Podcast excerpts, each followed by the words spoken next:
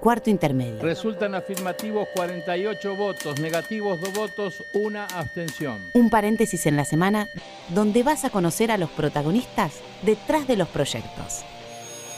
Porque una ley te puede cambiar la vida. Arranca la sesión.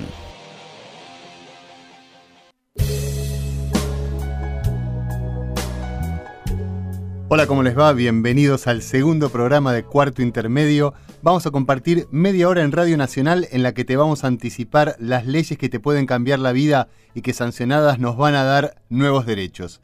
Mi nombre es Mariano Castro y en el programa del día de hoy vamos a hablar de un proyecto que tiene que ver con la violencia de género y con la violación de la intimidad de las personas.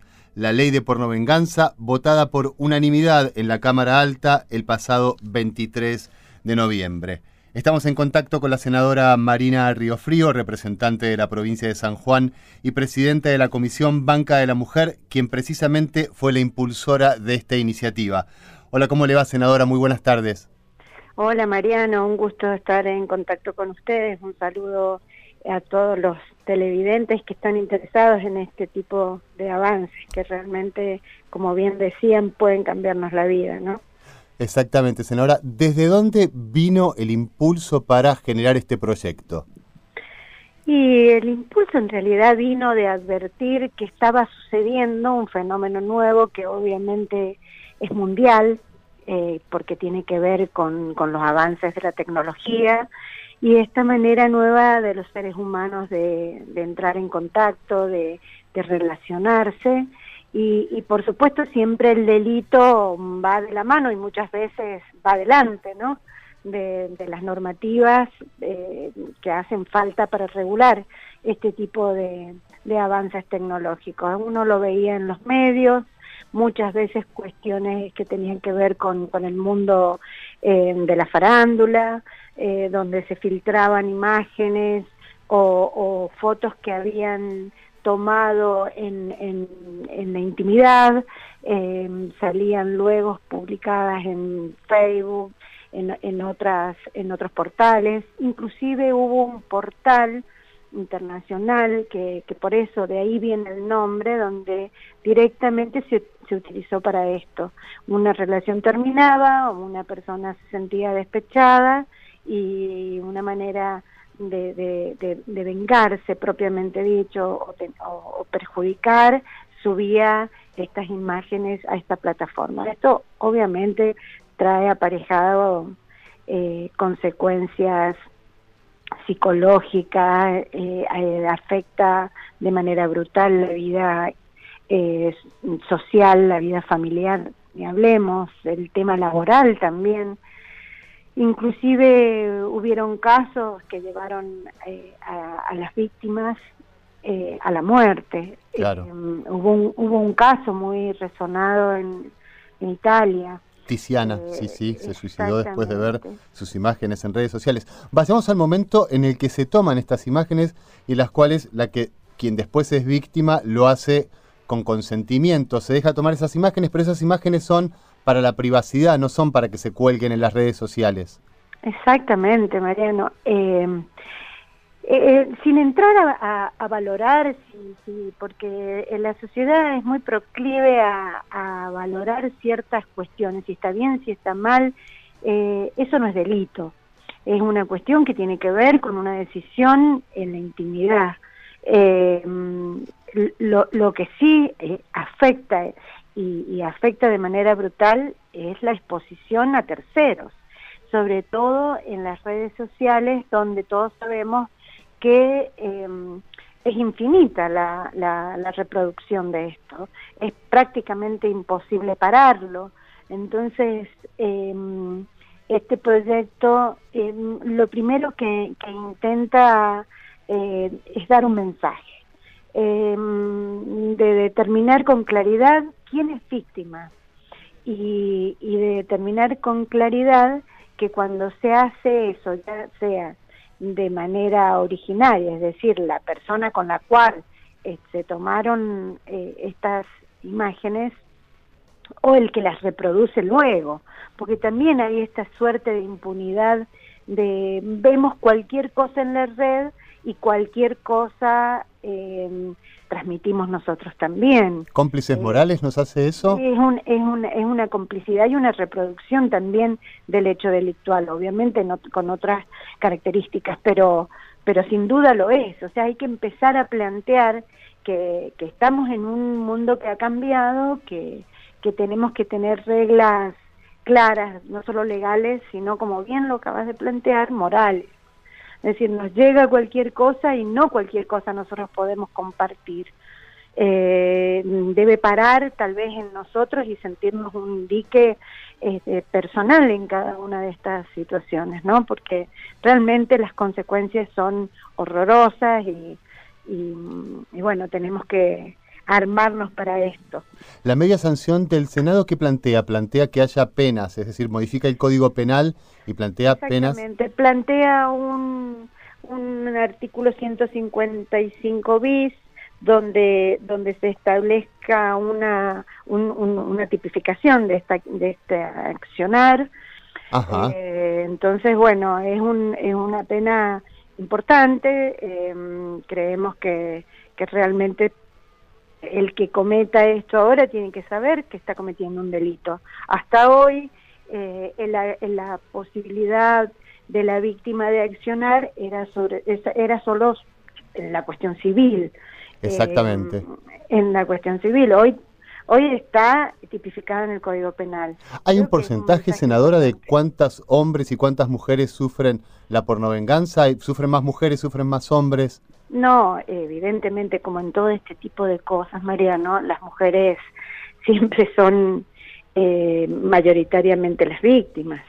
O sea, de, de, toda, de todos los antecedentes eh, globales, yo creo que las mujeres ocupan el 95%. Pero, Entonces es violencia de género, sin ninguna duda esto. Sí, sin ninguna duda, pero, pero también es, es una cuestión que puede ser perjudicial eh, para los hombres. Tengamos en caso eh, eh, el, caso de una situación de una relación eh, por, por eh, extramatrimonial o, o, de infidelidad o, o, una cuestión que, que, afecta muchísimo a los hombres que es la, la, la falta de rendimiento sexual, por ejemplo. Eh, bueno, este tipo de cosas también pueden suceder, que hay mujeres este, que, que, pueden utilizar este tipo de situaciones para perjudicar este, a, a un hombre. Eh, pero bueno, sí, eh, indiscutiblemente, mayoritariamente, este, las víctimas son mujeres.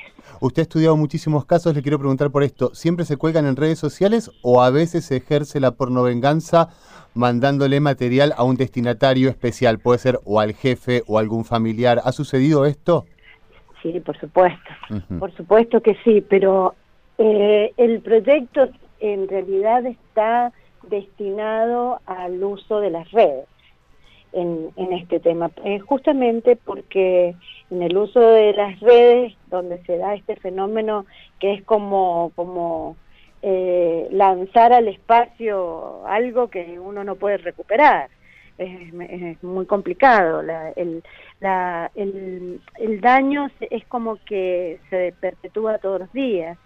Eh, no sabemos cuándo, cuándo puede terminar porque eh, es, es, muy dificultoso sacar de, la, de, de, de las redes este material. Sí, aún, es, es, muy difícil sacar de circulación con, material, exactamente. Aún con, al, en algunos casos donde las grandes empresas, caso Google, han prestado algún tipo de, de colaboración, pero no, no es fácil. Todavía falta... Todavía falta la sanción de la Cámara de Diputados, pero ¿qué es lo primero que tiene que hacer una mujer cuando es víctima de, de porno venganza? Y bueno, ahora si, si, logramos esto, por supuesto, es poner la denuncia. Eh, en, este, en este momento no hay legislación que la proteja, eh, salvo la cuestión civil. Pero, eh, eh o sea, tendría que hacer eh, una cuestión más laxa, ¿no? El tema de de, del perjuicio, de la violación de la intimidad, pero es una cosa mucho más laxa.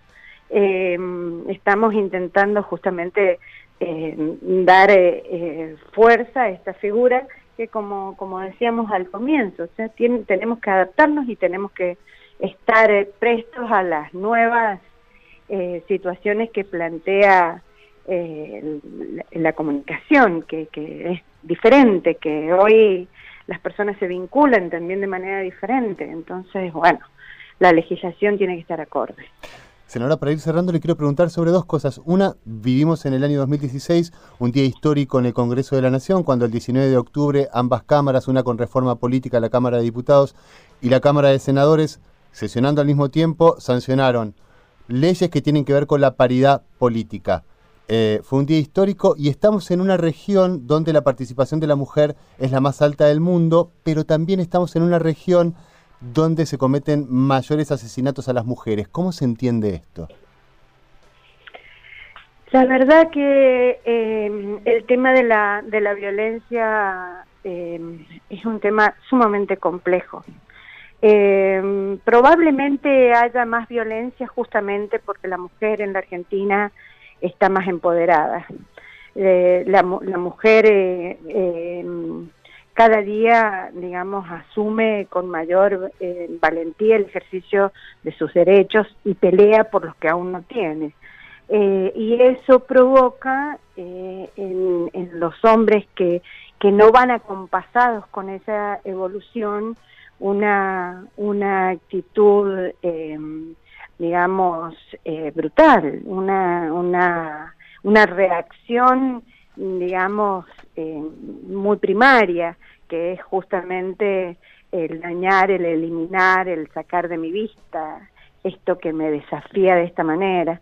me parece que de esa manera se explica, justamente de esa manera, porque la mujer ejerce con mucha fuerza su, su, eh, este, sus derechos y pide por sus derechos probablemente de, mayor, mayor fuerza que en otros lugares donde todavía tiene actitudes pasivas, entonces como que eh, no provoca eh, la reacción del macho.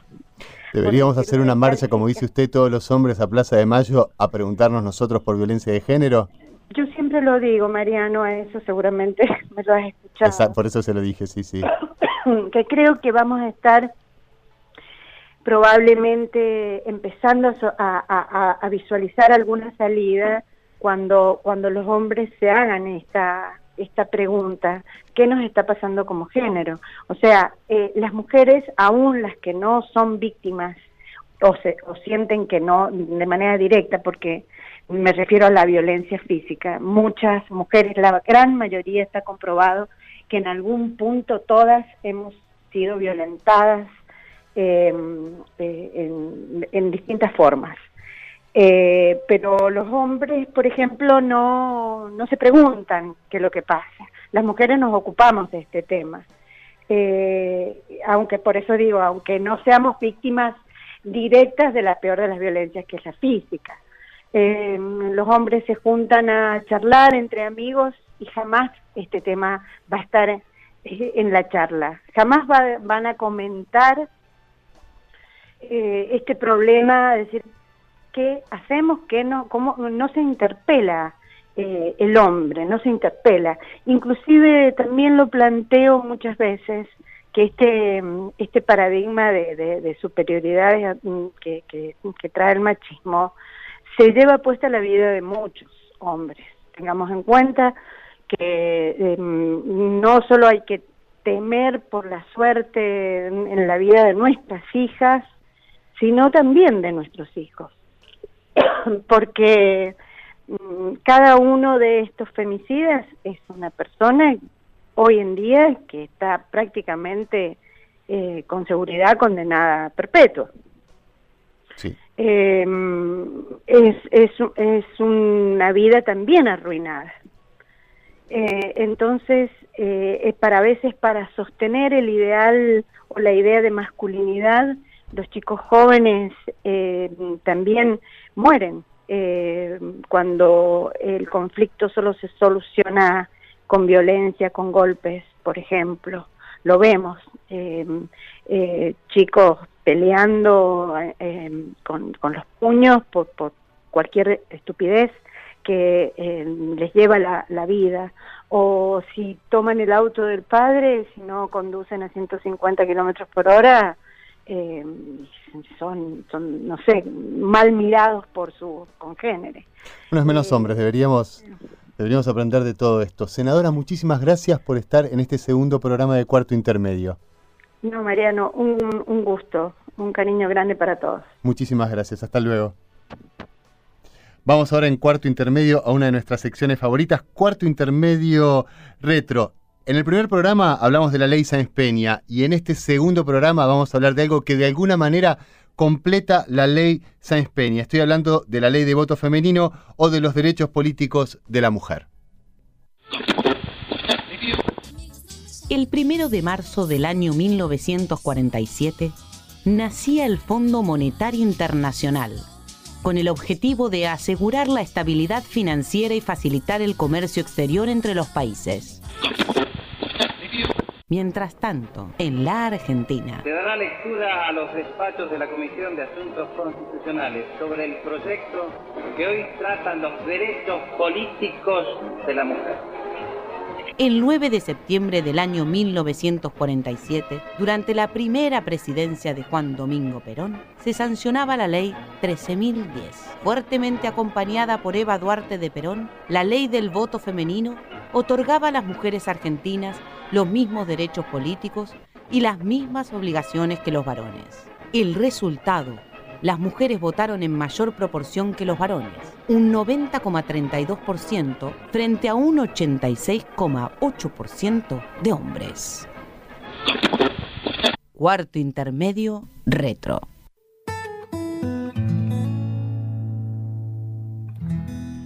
Seguimos contándote todo lo que tiene que ver con pornovenganza, un delito que ya tiene regulación, adivina dónde. Nunca lo vas a adivinar. El primer país que legisló sobre pornovenganza es Filipinas. Después hay regulación también en Japón, en Israel, en España y en el estado de California, en Estados Unidos. En la región se está trabajando en proyectos de ley en países como Chile, México y Uruguay. Y si tenemos una temprana sanción de la Cámara de Diputados, Argentina sería el primer país de Latinoamérica en regular el tema de la pornovenganza o, como le gusta decirle a ella, pornografía no consentida. Vamos a hablar ahora con María de Los Ángeles Silva. Ella es psicóloga especialista en temas de género. María de Los Ángeles, ¿cómo estás? Hola, ¿qué tal? Un gusto. Eh, bueno, muchas gracias por invitarme al programa eh, en un tema tan importante para nosotros que militamos eh, a favor de los derechos humanos de las personas. Así es. El- como tal como decías, eh, sí me gusta llamarlo pornografía no consentida en un doble sentido. Eh, por un lado, porque no fue consentida para ese fin, aunque pudo haber un acuerdo entre las partes para la toma de imágenes, eh, no ha habido un acuerdo para la difusión pública de esas imágenes. Y por otro lado, porque si habláramos en la letra escrita de la ley de pornografía de venganza, habría que probar que la intención de venganza, y acá no importa la intención, sin- sino el daño causado a la víctima. ¿Cuál, cuál es el daño psicológico que se le causa a la víctima? Bueno, eh, primero que tenés que tener en cuenta sobre todo el contexto. Estamos hablando de un delito que va a violar el derecho a la privacidad. Pero no es lo mismo privacidad que intimidad. La privacidad es un contexto donde eh, nosotros lo reducimos, quiénes son las personas que entran, eh, eh, puede ser un espacio doméstico, un espacio familiar, en un espacio restringido para, para muchos. Pero la intimidad, la intimidad es aquello donde el ser humano tiene el máximo señoría sobre su cuerpo. Este ataque de la pornografía de venganza va a ir directamente a ese espacio, a ese espacio donde es uno quien va a decir quién entra y quién no entra. Yo siempre hago una pregunta, ¿existe algo más derecho que la más, más eh, íntimo que la sexualidad? Bueno, eh, justamente este ataque dirigido a esto va a ser devastador. ¿Por qué en el sentido? Es productor, por supuesto, de daño psíquico, de daño moral y, su consecuente daño psíquico. ¿Por qué? Porque la persona no estaba preparada para que esto suceda. Y es más, cuando eh, la persona se entera de que esto sucedió, ya lo han visto muchas personas, porque la característica de este ataque, que si bien es, personal, porque está dirigido a determinada persona, se vuelve masivo y inmediato. Por lo tanto, la persona se encuentra totalmente indefensa, no lo puede parar, se siente humillada, deshonrada, ultrajada, tiende a invisibilizarse en la red, lo primero que hace, porque no quiere salir a la calle porque dice, me vio todo el mundo, es la clásica frase que nosotros escuchamos. Eh, y bueno, con, con todo ese pesar es muy difícil, así de rápido como se subió, no es fácil de rápido sacarlo. Pero pasa algo hacia afuera y debe pasar algo hacia adentro, porque ¿cómo ayudas a alguien que no quiere salir a la calle, no quiere volver a su trabajo, no quiere estar ni siquiera tomándose un café? Y a lo mejor también puertas adentro en su casa están sus hijos que quizás ya vieron ese video o los cargaron o los molestaron en el, en el, colegio. ¿Cómo se hace de puertas para adentro también? También debe afectar. Bueno, vos justamente, vos estás diciendo, eh, tiene dos afectaciones. Eh, por eso es productor de daño. En la intimidad, eh, del hogar, eh, con los familiares, porque aparte, eh, bueno, vos que estás en el tema debes saber que los ataques son dirigidos. Al principio se mandan a correos electrónicos de, de personas, a WhatsApp de grupos de conocidos, a listados, se mandan, por ejemplo, incluso a contactos laborales. Eh, y bueno, y esto va a producir una erupción en la, esfera público-privada. Como bien decías, los chicos van al colegio, de repente se vieron a los padres o en esa situación, la persona tiene que enfrentar, salir a trabajar, muchas personas abandonan su trabajo y lo que es peor, en la búsqueda de uno nuevo, imagínate que muchas empresas eh, lo que hacen es googlear al candidato que van a seleccionar. ¿Cómo vas a una entrevista laboral sabiendo que fuiste googleado? O cómo, eh, o por ejemplo, la búsqueda de una nueva pareja, que me ha tocado atender a personas que de repente empiezan a salir con una nueva pareja y esa pareja la googleó por curiosidad a ver cómo era su perfil y se encuentra con esto. Bueno, el trabajo para ayudarlo a reconstruir es un trabajo, te diría, es em, arqueológico. Es reconstruir una vida, básicamente. Es reconstruir, es como un rompecabezas, como un cristal que se estalló y vos tenés que reconstruirlo.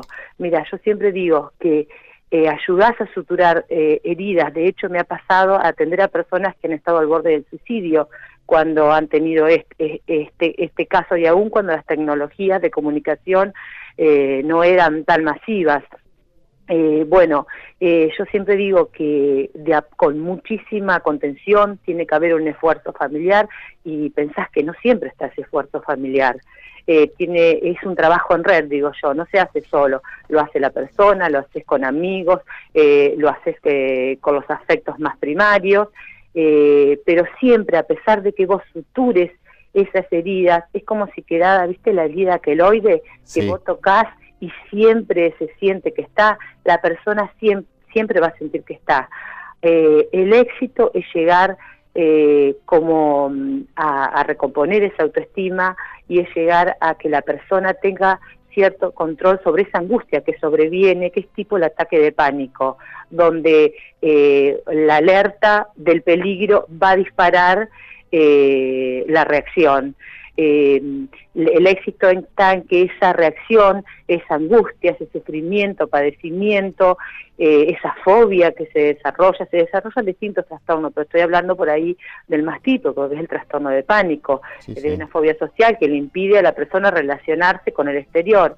Es que de vez en cuando, cuando aparezca esa alerta, la persona pueda recomponerse y tener reacción rápida. La última y te cambio el ángulo, el ángulo completamente y es esto. ¿Qué le dirías vos, que conocés de estos casos, a un tipo que está frente a su computadora y que está por ver un video que no fue hecho para verse en las redes? ¿Cómo lo frenás? ¿Qué le decís? Mira, eh, yo no sé si podría frenarlo. Lo que sí podría decirle a esa persona que también es cómplice en la cadena de reproducción del delito. Porque acá no solamente está el que lo hace, sino el que lo reproduce, que lo reproduce de manera graciosa pensando que eh, porque hay como en el inconsciente está lo que no está penalizado, bueno, entonces está permitido. Y no es así, porque moralmente es reprochable. Lo que le diría es que piensen que esa persona tiene una vida, de que es una persona, de que tiene derechos, de que algún día podría ser su, hermana, eh, su amigo, su amiga, su hija. Víctima de este delito. Lo que fundamentalmente una de las cosas por la cual nosotros queremos penalizar es esto para que sirva como elemento disuasivo. Y de esto de que, que, de que, de que sí está mal, porque te vuelvo a repetir, al no estar penalizado, las personas lo reproducen con liviandad como si se, tratara de, de, algo chistoso, algo gracioso. Y yo siempre digo que hay gente que pierde la vida.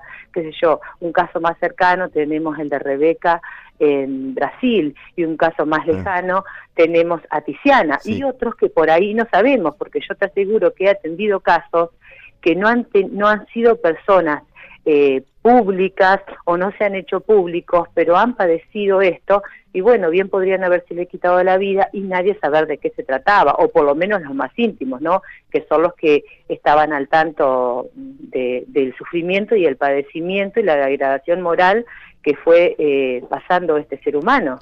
Ojalá tengamos sanción rápidamente de la Cámara de Diputados. María de los Ángeles, muchísimas gracias por atendernos. Dale.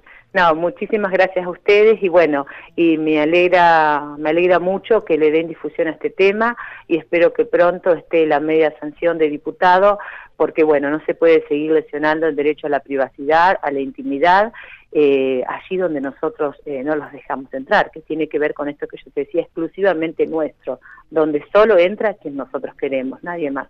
Muchísimas gracias, un beso grande. Dale, muchas gracias a ustedes, hasta luego. Recuerden que si quieren saber más sobre este proyecto o enterarse de todas las actividades del Senado, pueden seguirnos en YouTube, en Facebook y en Twitter. Buscanos como Senado Argentina. Y ahora vamos a hablar con Daniel Monastequi, quien es abogado especializado en delitos informáticos. Daniel, ¿cómo estás? Hola, ¿qué tal? Buenas tardes. Buenas tardes, muchísimas gracias por atendernos. Daniel, ¿qué mm. hacemos con la pornovenganza después que salga la sanción de diputados? ¿Qué hacemos? Y bueno, van a, van a haber muchas personas, muchas víctimas que van a tener la oportunidad de investigar y de poder eh, hacer eh, todo lo necesario en la justicia para determinar quién está detrás de eso cuando eh, muchas veces lo desconocen. No, la porno venganza es una de las formas de la difusión de imágenes íntimas sin consentimiento. Exacto. Eh, sería como un subtipo, porque, mm, por ejemplo, el caso, yo, yo estuve con el tema de, de Camus Hacker, del famoso este eh, delincuente informático que obtenía imágenes íntimas de, de, personas famosas y después las la difundía a través de una cuenta de Twitter. En ese caso no era porno venganza. Eh, era parecido, pero porque eran las imágenes sin consentimiento. No, en ese, por eso digo que, que la porno venganza es un subtipo de de imágenes íntimas sin consentimiento, pero en ese caso no era porno venganza en sí porque no había, eh, eh, este chico no las difundía por despecho ni porque habían sido parejas de, él, sino que las había obtenido de una manera ilegítima a, esas imágenes y las hacía públicas, pero no eh, no, no lo podemos atribuir a una relación sentimental o de pareja al hecho en, sí, ¿no? ¿Cuán difícil es sacar estos videos de circulación? Porque si pensamos en uno de los casos que más resonaron en Argentina, no la voy a nombrar, pero es una actriz y una conductora de mm. muchísimo éxito, que se publicaron varios videos de ella y todavía, sinceramente, los videos se pueden encontrar los links y se puede acceder a eso. ¿Cuán difícil es borrar estos videos de la red? Bueno, cuando hay una presentación judicial lo que se hace es determinar eh, taxativamente cuáles son las URLs, o sea, las direcciones web que vinculan y que facilitan el acceso a ese contenido. Entonces, uno no puede hacerlo de manera masiva, que borren todo el contenido relacionado con eh, información de tal persona. Eso no se puede hacer. Eh, entonces, lo que hay que hacer es, cada vez que hay un contenido nuevo que lesione eh, a, esta persona, hay que informarlo y de esa manera se da de baja. Entonces, todo el tiempo van a aparecer nuevos contenidos y, es muy difícil, desde ya sería casi de cumplimiento imposible poder borrar todo el contenido que haya sobre determinada persona, sobre determinado tema de, de Internet. Por eso es que para las personas que, que suelen hacer esto, que lo hagan, pero que tomen recaudos, que borren el contenido, si lo comparten con, con su pareja, hay herramientas que, que existen en, en, el mercado para poder minimizar los riesgos, existen mensajeros con autodestrucción, con cifrado, eh, digamos, nadie va a prohibir esto porque es un tema entre dos personas, ¿no? Es una cuestión entre dos personas que lo realicen, pero que tomen estas medidas, sino deberían medir las consecuencias y saber que las posibilidades que ese contenido sea público es muy grande. ¿Cuán frecuente es esto? ¿Qué, qué cantidad de casos hay? No, lamentablemente como no, es no está considerado delito aún la porno venganza, realmente no contamos con información y es fundamental también una vez que se, que se sancione eh, este, esta ley, ¿no? Van a haber estadísticas, vamos a poder generar eh, encuestas, vamos a tener datos específicos, se va a poder generar una campaña seguramente de, de concientización para minimizar los riesgos, pero hoy en día son casos aislados, hay muchos casos, pero no podría determinar un número eh, exacto. Exacto, tenemos que esperar a la sanción de la ley entonces. En el estudio tenemos muchos casos, pero realmente es un universo mínimo al lado de, todo el país, ¿no? Daniel, muchísimas gracias. Seguramente vamos a volver a hablar con vos porque la legislación está avanzando en cuanto a regulaciones que tienen que ver con las nuevas tecnologías. Bueno, muy amable. Buenas tardes. Buenas tardes y muchísimas gracias. Ahí escuchamos a Daniel Monastecki. Ya lo dijimos durante el programa, imagínate, bajalo, hacelo un poco más humano, pensá que es víctima de pornovenganza tu mamá, tu hermana, tu hija. Eh, yo no fui víctima de pornovenganza, pero a mí hace 14 años salieron publicados en todos lados mails privados que yo le mandaba a mi hermano gemelo que era Juan Castro. No te puedo explicar lo que padecí la publicación de esos mails, así que vale contarlo y vale decirte que si estás por hacer clic para, para, ver un video que no está puesto para verse ahí en la red, pensalo dos veces porque podés lesionar. Bueno, nos vamos a presentar en Sociedad. En la producción de este programa, Sonia Buller y Paula Rojo, quien también es la voz de nuestro programa. En la edición, Iván Daer y Luciano Gerardi. En la conducción que les habla, Mariano Castro, en un programa producido por la Dirección de Comunicación del Senado y que se realizó en los estudios de la radio de la Biblioteca del Congreso de la Nación. Hasta la semana que viene. Muchas gracias.